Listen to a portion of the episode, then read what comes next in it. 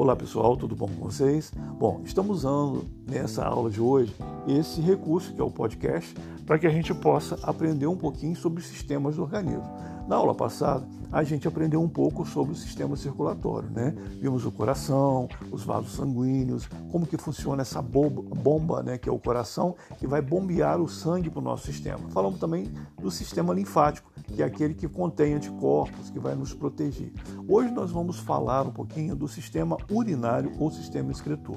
Esse é um dos sistemas mais simples da gente estudar. Né? E ele é composto de quê? Ele é composto de dois rins, dois ureteres, a bexiga e a uretra. Os dois rins vão fazer a filtragem do nosso sangue através de túbulos que se encontram dentro dele, que são chamados de néfrons. Ali dentro vai se reter as impurezas que são prejudiciais ao nosso organismo, como a ureia, como o ácido úrico, e vai tirar a água que está em excesso no organismo para ser jogada para fora, tá bom?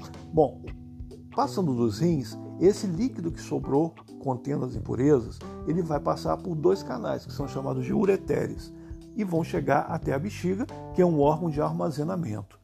Ali a bexiga vai se enchendo, né, e até nós dispararmos, né, como se fosse um alarme, o organismo dispara esse alarme para que a gente possa esvaziar essa bexiga através da uretra. Uma coisa importante é que às vezes nós temos muito mais volume de urina do que outras vezes. Uma coisa que influencia é a quantidade de água que nós bebemos. É importante que a gente beba pelo menos 3 litros de água por dia para que o nosso organismo funcione bem. Porque quando a gente dá água ao organismo, ele vai filtrando e vai eliminando os resíduos ruins né? e a gente tem mais saúde com isso. Tá? Então, o volume de água influencia na quantidade de urina. Outra coisa importante também é quando a gente bebe, ou pessoas que bebem, e a substância alcoólica, o álcool, ele é um exemplo de diurético. Tá? Ele vai inibir o hormônio ADH. Esse hormônio ADH é um hormônio antidiurético que vai fazer o quê? Com que a pessoa que beba juntando. Ó, se uma pessoa bebe cerveja, por exemplo, ela além de estar tá ingerindo água, ela está ingerindo álcool.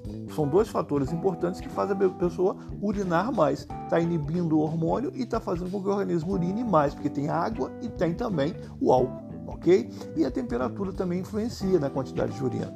Quando está muito frio, a gente não vai suar tanto. Então a gente vai usar menos água, a gente vai reter mais água. Né? O organismo vai reter a água no nosso organismo.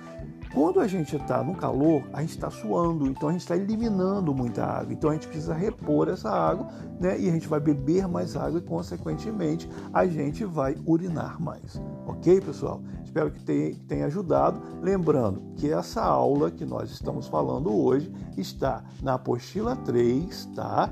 Aula 3 Minto, apostila 3, aula 2 do Aplique-se. Vocês podem acompanhar a explicação lendo a apostila.